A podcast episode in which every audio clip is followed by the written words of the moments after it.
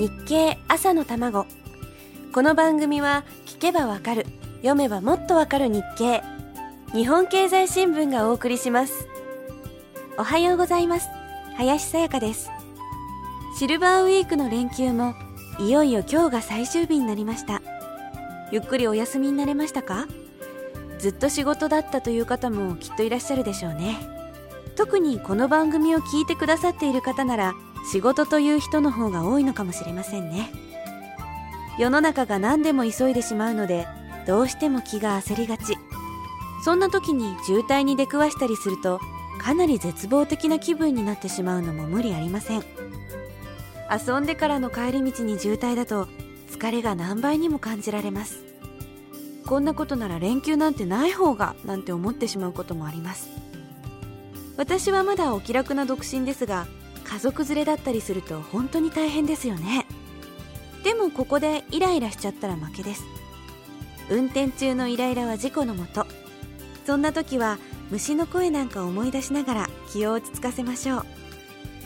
9月12日の日経。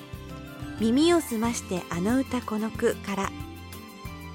虫の世の。星空に浮く地球かな。空は満天の星空です。辺りからは一斉に虫の鳴き声が聞こえています。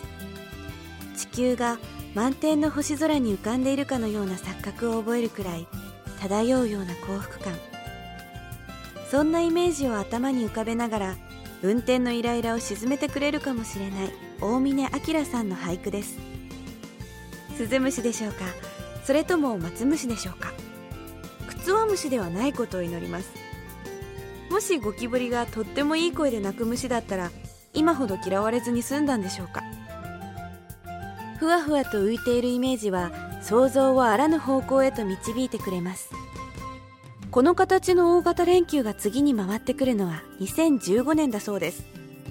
お休みが増えると稼ぎが減って出費は増えるという話を聞くことがありますが誰かの出費が増えているということはどこかで誰かの収入が増えているわけですからきっと景気の歯車はまた回ってきます。そう信じて明日に備えましょう。大丈夫。まだ朝です。一日あればいろんなことができますから溜まってた日経を一気に読み返すもよし。なかなか手をつけられずにいたお掃除をやってしまうのもよし。明日の心配をするのはやめてせっかくだから出かけるのもよし。いろんな過ごし方ができます。時は金なりと言いますが時は経済なり。一瞬を惜しんで勉強するのも明日のためにゆっくり休息を取るのもどちらも時間の素敵な使い方だと思います。さあそれではまた明日のこの時間です。